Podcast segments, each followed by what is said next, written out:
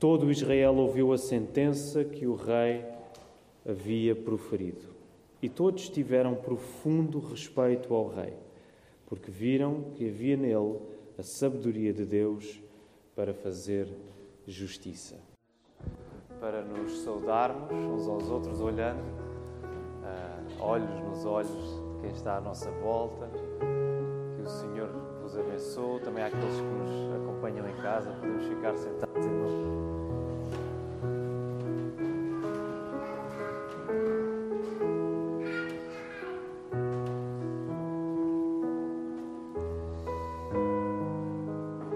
e chegar ao fim da nossa série de sermões acerca do discernimento, acerca da sabedoria, neste capítulo 3 do primeiro livro de Reis. Hoje estamos no último versículo, no final de, deste episódio. E o sermão de hoje chama-se Uma Autoestrada para a Cruz. O exemplo do sábio rei Salomão traz um encontro divino entre justiça e misericórdia. Mas este exemplo funciona apenas como uma antecipação da realidade final e perfeita que é Jesus Cristo. E em particular a cruz assegurou este encontro de um modo perfeito e final. Na cruz, Jesus Cristo garantiu que justiça e misericórdia se encontrassem perfeitamente. Salomão tinha nele a sabedoria de Deus, mas Jesus é a sabedoria de Deus. Salomão não teve o poder para salvar Israel dos seus pecados, mas Jesus é o poder de Deus para salvar qualquer pecador que confie em Cristo. E por isso queremos orar, pedir a Deus que torne o texto vivo para nós esta manhã, que as nossas vidas sejam mudadas por Ele, que o Senhor Jesus Cristo esteja presente nossa adoração e nesta pregação. Vamos orar. Senhor, Tu és o único Deus vivo.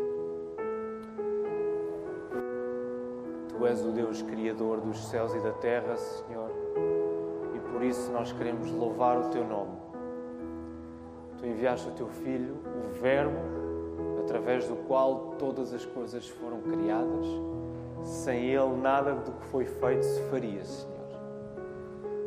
Queremos, Senhor, que o teu Filho Jesus brilhe nesta hora, Senhor, enquanto vamos para a tua palavra e que o Espírito Santo esteja a dar-nos ouvidos para ouvir e corações que entendam aquilo que tu nos queres dizer esta manhã, Senhor. Por isso, nós pedimos-te que o Espírito Santo esteja a pregar para nós esta manhã, Senhor. Ele é o pregador principal agora.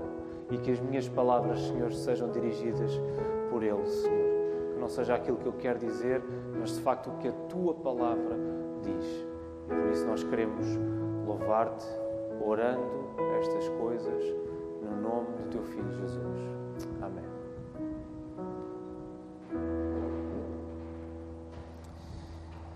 Então, este capítulo 3, onde temos estado durante os últimos meses, ele está a terminar com uma exaltação que está a ser feita ao rei Salomão, ao estatuto que o rei Salomão tem perante o povo de Israel. Todo Israel reconhece nele a sabedoria de Deus para fazer justiça. Todo Israel.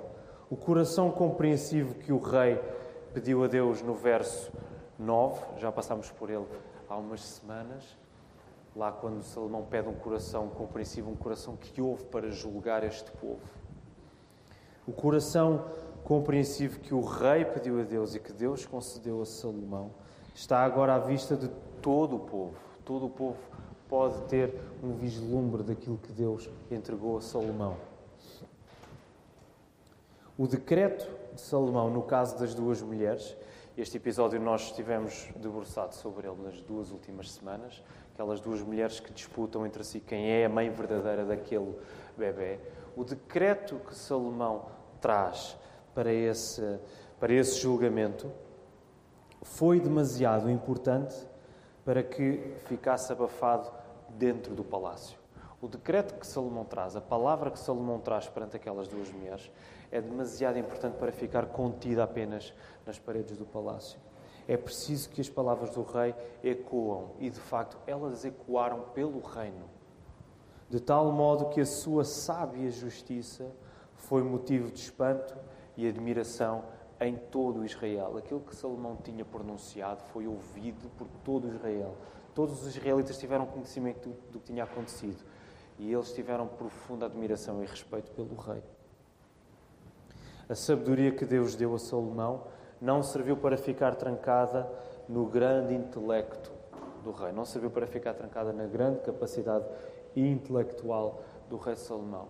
A sabedoria que Deus deu a Salomão serviu para abençoar e para guiar todo o povo. Era suposto que ela saísse para fora do palácio e todo o povo fosse abençoado por esta sabedoria que Deus tinha dado a Salomão.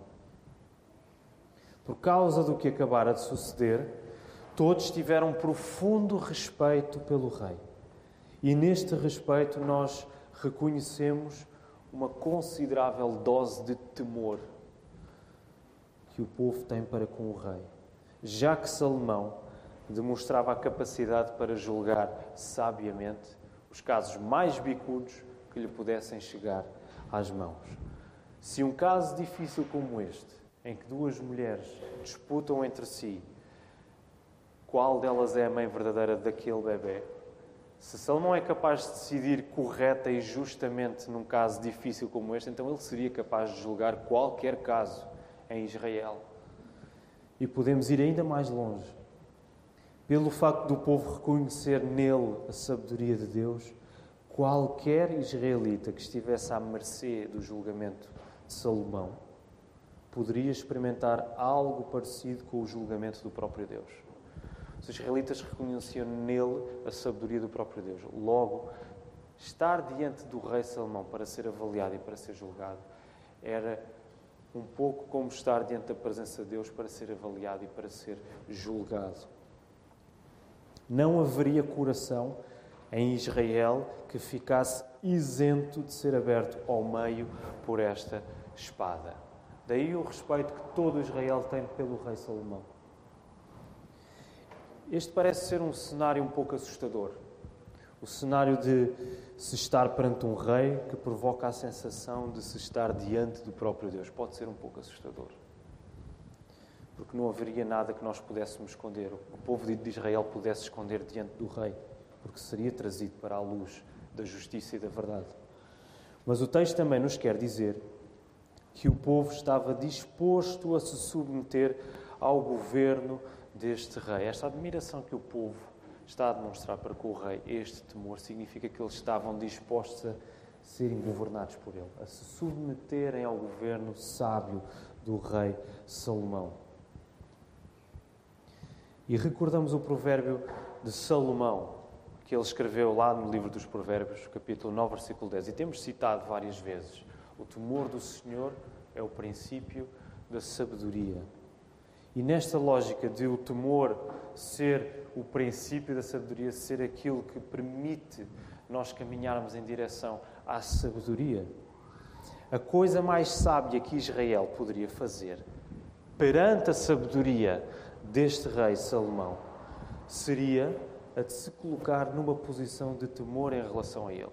A coisa mais sábia que os israelitas foram chamados a fazer foi: dado que este rei é tão sábio, nós devemos estar debaixo da sua autoridade. Nós devemos nos comportar como estando debaixo da sua sabedoria. Nós submetemos-nos a ele. Nós temos temor em relação a este rei. A sabedoria do povo de Israel passaria pelo facto de reconhecerem no rei a autoridade, a sabedoria e a justiça divinamente concedidas por Deus para governar o reino. Ah, isto é extraordinário o que está a acontecer. Salomão é de tal maneira importante, o seu estatuto é de tal maneira elevado, que o povo reconhece nele a própria sabedoria de Deus. Eles declaram: Nós devemos dar temor a, este, a esta pessoa nós reconhecemos este Rei divinamente capacitado para governar sobre nós.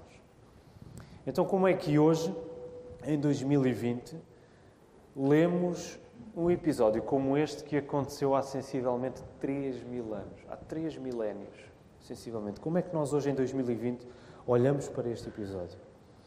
Da mesma maneira, e deixem-me simplificar aqui, nós olhamos para este episódio da mesma maneira como olhamos para toda a Escritura.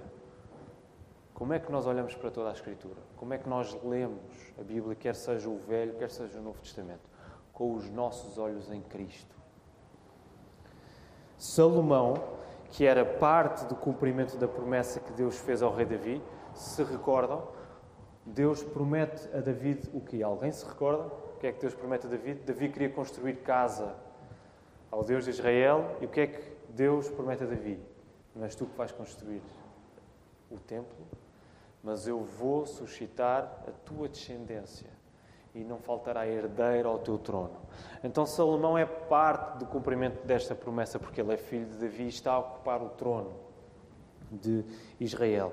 Mas Salomão prefigura, ele antecipa a vinda do verdadeiro rei e funciona como um tipo de Jesus no Velho Testamento, tal como David já tinha funcionado também.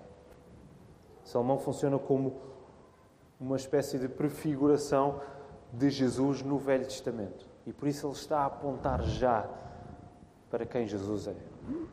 Deus fez de Salomão rei sobre Israel para que o povo esperasse um rei que não só reinasse sabiamente, mas que o fizesse de um modo ininterrupto, que não terminasse. Algo que Salomão não foi capaz de fazer. Foi, claro, foi ótimo para o, para o povo de Israel ter um rei como Salomão, do seu calibre, do seu estatuto, com a sua sabedoria, mas o objetivo, ao Deus ter dado Salomão como rei sobre Israel, era para que o povo, olhando para Salomão, esperasse um rei perfeitamente justo para sempre. O objetivo não era que a história parasse em Salomão, mas era para que o, o povo ansiasse por um rei perfeito.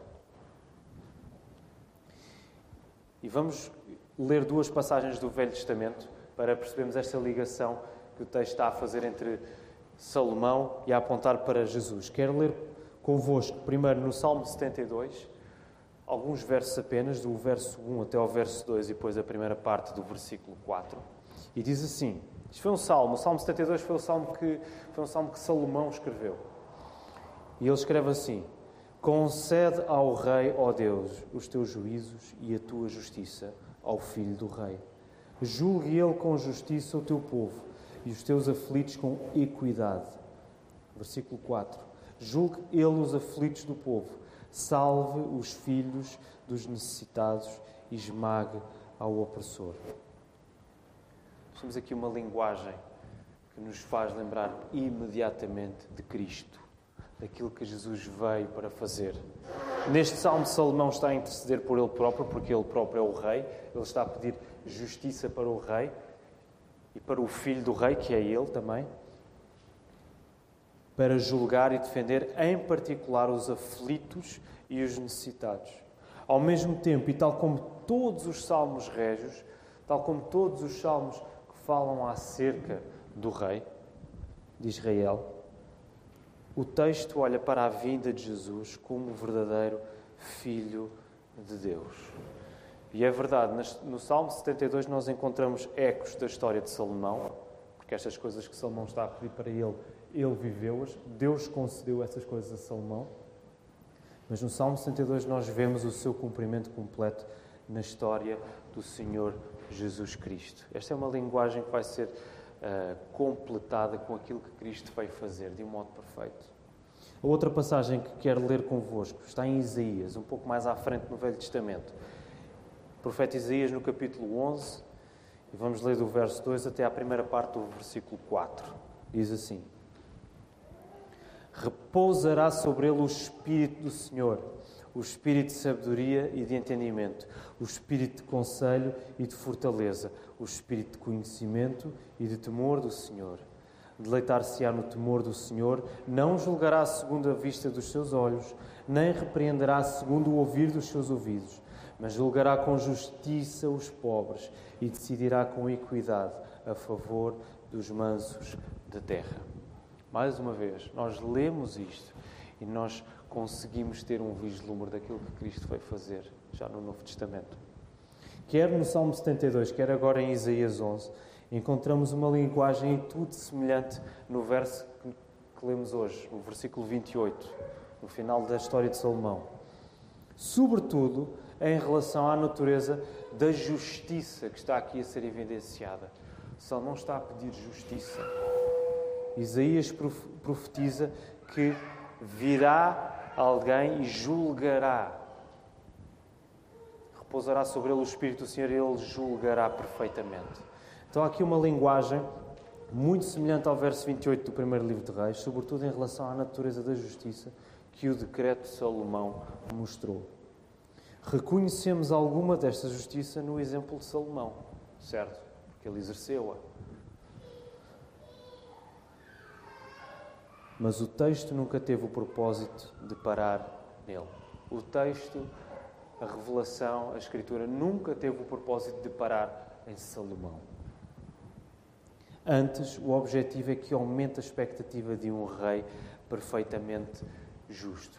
E nós devemos ler a palavra assim, sobretudo o Velho Testamento. Nós vamos para o Velho Testamento e nós precisamos entender e sentir este crescendo de expectativa e de antecipação que está a acontecer para que venha o perfeito Moisés, para que venha o perfeito Josué, para que venha o perfeito Samuel, o perfeito David, o perfeito Salomão, para que venha o Messias. Nós lemos o Velho Testamento e nós sentimos esta expectativa aumentar de livro para livro, até que culmina na chegada do Senhor Jesus Cristo.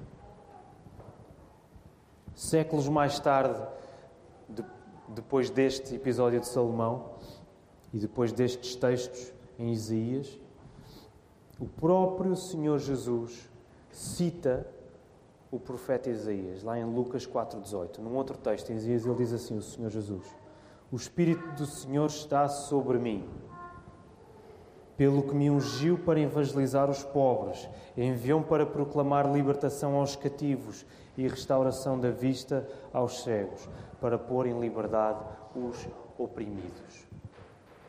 Aquilo que de, algum, de alguma maneira Salomão estava a pedir para ele próprio, para valer os aflitos e os necessitados, Jesus agora está a pegar numa passagem de Isaías que fala do, do mesmo assunto e está a aplicar ele próprio. Ele cita isto e diz: Hoje esta Escritura cumpriu-se. Jesus é a pessoa para a qual tudo isto no Velho Testamento estava a apontar. A história de Salomão é por isso uma autoestrada para a história de Jesus e, em particular, no modo como esta relação perfeita entre justiça e misericórdia, que Salomão também já demonstrou quando julgou estas duas mulheres, ele foi justo e foi misericordioso, ele poupou aquele bebê. Esta relação perfeita entre justiça e misericórdia é alcançada quando Jesus se entrega no nosso lugar para morrer. É por isso que o título é uma autoestrada para a cruz, porque nós olhamos para o exemplo de Salomão e nós vemos isto que Salomão está a antecipar a acontecer de uma maneira perfeita e final em Cristo e na sua morte na cruz. É na cruz que temos a realização perfeita daquilo que Salomão prefigurou o encontro entre justiça e a misericórdia divinas.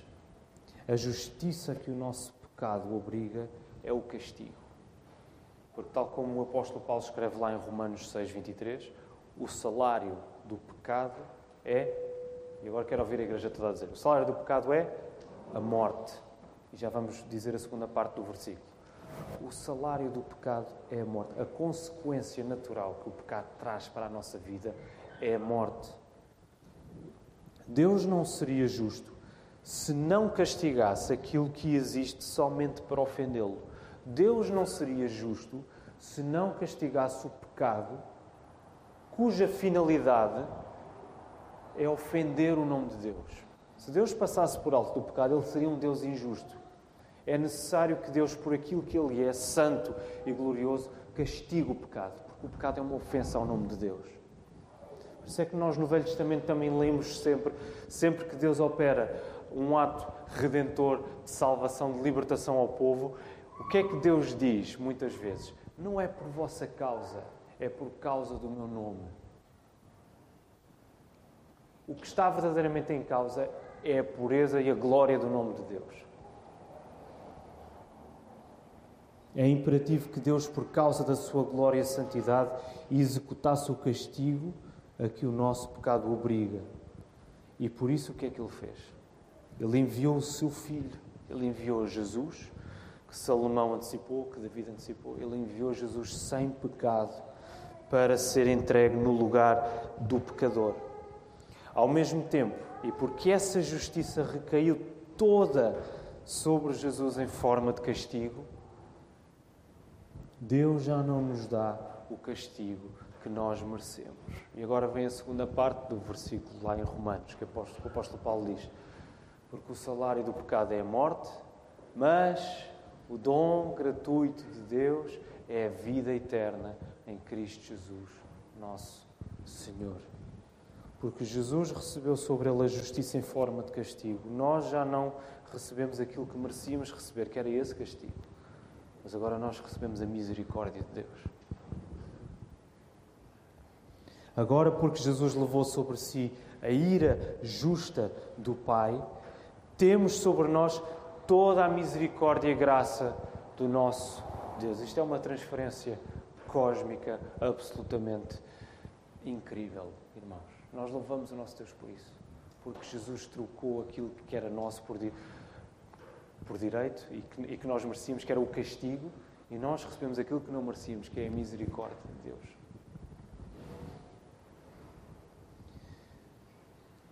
Ao mesmo tempo, Jesus dá-nos a sua justiça perfeita. De tal modo que o Pai agora olha para nós e ele vê o prazer, ele tem em nós o prazer que ele tem no próprio Jesus Cristo.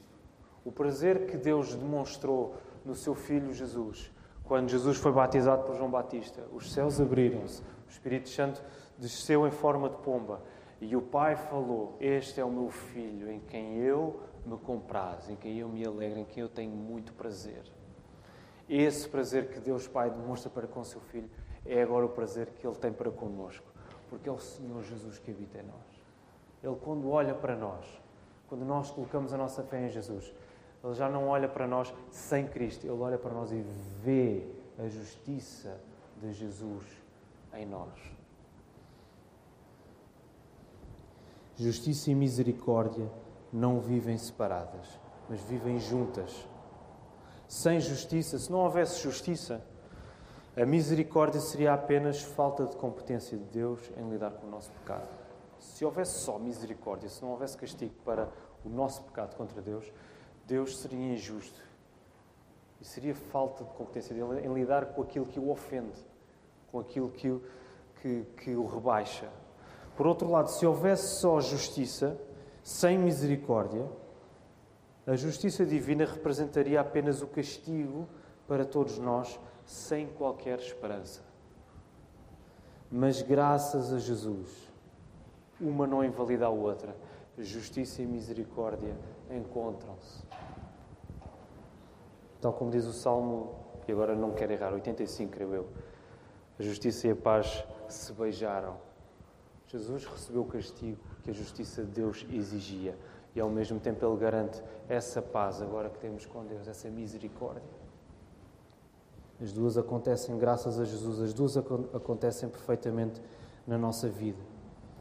Se o povo de Israel confiou na justiça que Salomão sabia exercer sobre a nação, muito mais nós, agora, somos chamados a confiar e a descansar somente em Jesus, o Rei justo, pela justiça que Ele nos dá e garante a nossa aceitação junto de Deus Pai. Se o povo teve aquele tipo de respeito para com Salomão, muito mais nós somos chamados a mostrar essa reverência, esse temor em relação ao Senhor Jesus, Ele que é o Rei perfeito, muito melhor do que Salomão. Se todo Israel respeitou Salomão como o rei capaz de reinar justamente sobre eles, muito mais nós somos chamados a temer o Rei eterno que deu a sua vida para nos resgatar e reinar sobre nós com uma justiça perfeita. Se o povo demonstrou esta reverência para com Salomão, nós, muito mais nós somos agora chamados a mostrar essa reverência pelo Rei, que não só reina justamente e sabiamente sobre nós, mas Ele deu-se no nosso lugar. Ele morreu no nosso lugar. E todos nós, de alguma maneira, percebemos e sentimos que a justiça neste mundo não é inteira, mas é incompleta e é deficiente. Hoje já lemos o Salmo 123 e percebemos isso a acontecer ali. A, a, a angústia no salmista por ver a injustiça à sua volta. Todos nós já vimos ou já vivemos situações de injustiça, ou até já fomos próprios veículos de injustiça para a vida dos outros. E é bem provável que, na maioria de, de, das vezes, tenhamos sido incapazes de eliminar toda a injustiça à nossa volta, e é provável que isso continue assim. Nós seremos incapazes de eliminar toda a injustiça que nós vemos acontecer à nossa volta. E isto não deve trazer-nos uma atitude de desistência, mas uma atitude de esperança. Nós sabemos que a justiça reinará. Porquê? Porque Cristo vai voltar e vai julgar todos, sem exceção. Cristo vai trazer finalmente a justiça perfeita sobre todas as coisas e sobre todas as pessoas. E tudo aquilo que é injusto agora será reparado definitivamente. Tudo aquilo que está encoberto será trazido para a luz da verdade do Senhor Jesus. A aplicação deste princípio às nossas vidas deve passar por confiarmos em Jesus como a solução para a nossa tentação de, por um lado, cedermos à nossa justiça própria e, por outro lado, a tentação de sermos indiferentes ao que é justo. Por um lado, nós podemos ser pessoas que se empenham em preservar a justiça a tal ponto que acabamos por querer afirmar mais a nossa atitude do que propriamente a justiça que nós queremos defender. Nós estamos tão empenhados em fazer valer aquilo que é justo que o que se torna mais importante para nós é a nossa atitude do que propriamente a justiça que nós queremos mostrar. Nesse sentido, a justiça que podemos exercer acaba por ser apenas uma desculpa para nós sobressairmos. Por outro lado, podemos ser pessoas que, à mínima dificuldade de fazer valer o que é justo, acabamos por cair em indiferença ao valor que a justiça deve ter para nós. Há mínima dificuldade de fazermos valer aquilo que é justo, ficamos indiferentes ao valor que a justiça deve ter na nossa vida. Neste caso, que pode ser mais subtil, nós também acabamos por querer sobressair, por querermos destacar, não pela justiça que fazemos, mas agora por aparentemente estarmos acima dessa justiça. É como, é como se disséssemos: eu sou tão justo que eu nem sequer vou dignar-me a sujar as minhas mãos em tudo isto que está a acontecer que é tão injusto. Eu estou tão acima disto que eu não vou sequer sujar as minhas mãos. Isto é outra maneira, se calhar mais subtil, de nós dizermos eu sou superior a tudo isto. O, que mais interessa para mim não é o valor da justiça em si, mas aquilo que eu vou mostrar aos outros. Em ambos os casos, há o orgulho a dominar as nossas vidas. A solução passa por olharmos para Jesus, que não foi nem indiferente, nem orgulhoso em relação à nossa injustiça. Jesus não foi indiferente porque ele fez carne, o Verbo Eterno fez-se carne e ele identificou-se connosco que nós somos pecadores. Ele não foi indiferente à nossa injustiça. Ao mesmo tempo, ele não foi orgulhoso porque ele submeteu-se perfeitamente ao Pai e tomou a forma de servo para nos salvar.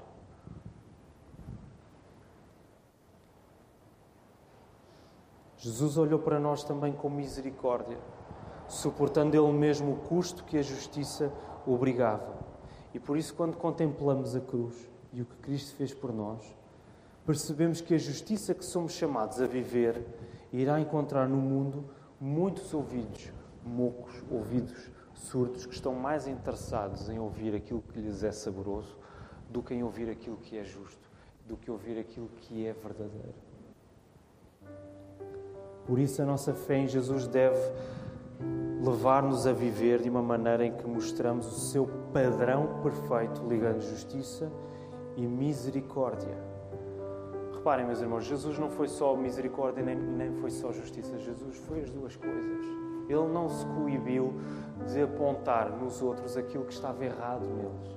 Ele foi a pessoa que mais se dedicou a mostrar o pecado daqueles que estavam à sua volta. E ao mesmo tempo, ele foi a pessoa que mais se dedicou a mostrar misericórdia ao dizer que ele estava disposto a perdoar esses mesmos pecados. Que nós possamos olhar para os outros do mesmo modo que Cristo olhou para nós, com justiça e misericórdia. Ele lidou com o nosso pecado sofrendo a culpa. Ele foi misericordioso, dando-nos a sua graça para sermos aceitos pelo Pai.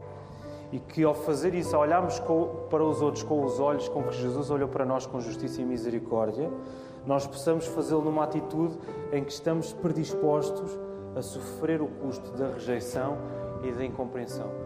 Quem mais do que Jesus que foi incompreendido e rejeitado, ao ponto de ser condenado a morrer? E nós somos chamados a carregar a nossa cruz. Quando nós olhamos para a cruz de Cristo, aquilo que Ele fez, nós somos chamados a carregar a nossa própria cruz. Isso não significa que nós vamos carregar a nossa cruz, as nossas dores, negarmos a nós próprios para nós, de alguma maneira, conseguirmos ser salvos. Não, é ao contrário. Porque Jesus já carregou a cruz, já suportou sobre Ele as nossas injustiças e os nossos pecados. Nós agora estamos livres para recebermos toda a rejeição que Deus permitir que aconteça na nossa vida. Porque isso vai mostrar, isso não vai falar acerca de nós, isso não nos vai mostrar sobretudo a nós, mas isso vai mostrar o que Cristo fez por nós. O custo que Jesus suportou no nosso lugar é incomparavelmente maior. Por isso não desanimamos, mas vivemos esperançosos pelo dia em que Jesus voltar e trouxer justiça perfeita a todas as coisas. Nós ansiamos por esse dia em que tudo será restaurado, será renovado, a justiça reinará perfeitamente e ao mesmo tempo celebraremos a sua misericórdia para sempre. Que o Senhor nos ajude. Vamos ficar em pé, vamos terminar com uma palavra de oração. No final, o terminará com o pós-lúdio tocado pelo piano. Que quiserem permanecer para um eh, breves instantes em oração, façam sinal à portaria ou peçam alguém para orar por, por vocês. Estamos disponíveis para o fazer. Depois seguiremos e sairemos ordeiramente e tomaremos o caminho das nossas casas. Vamos, vamos orar. Senhor, tu nos trouxeste para nos reunirmos aqui e agora tu nos envias, espalhando-nos para os diversos sítios onde vivemos, onde trabalhamos. Ó oh, Senhor, e nós queremos pedir-te que tu nos dirijas e que nos dês, Senhor, a, a tua presença para que possamos viver desta maneira, Senhor, mostrando justiça e misericórdia que nós próprios recebemos do teu Filho Jesus. Ajuda-nos a sermos pessoas que, que olham para os outros da mesma maneira que o Senhor Jesus olhou para nós, sendo justos amando a justiça, querendo que a justiça prevaleça e ao mesmo tempo, ao mesmo tempo sendo misericordiosos, Senhor. Nós não sabemos fazer isto perfeitamente, mas ajuda-nos a confiar em Jesus, mesmo que tenhamos que sofrer a rejeição e a incompreensão dos outros, Senhor. Que a nossa alegria não esteja no facto de sermos aprovados diante dos outros, mas que a nossa alegria esteja no facto de sermos aprovados diante de Ti, Senhor. Mesmo que com isso tenhamos de sofrer perdas enormes nesta vida, Senhor. Dá-nos essa força, porque somos fracos para enfrentar isso, Senhor. Recebam a bênção do nosso Deus. Que a graça do Senhor Jesus Cristo, o amor de Deus Pai e a comunhão do Espírito Santo sejam com todos, agora e para sempre.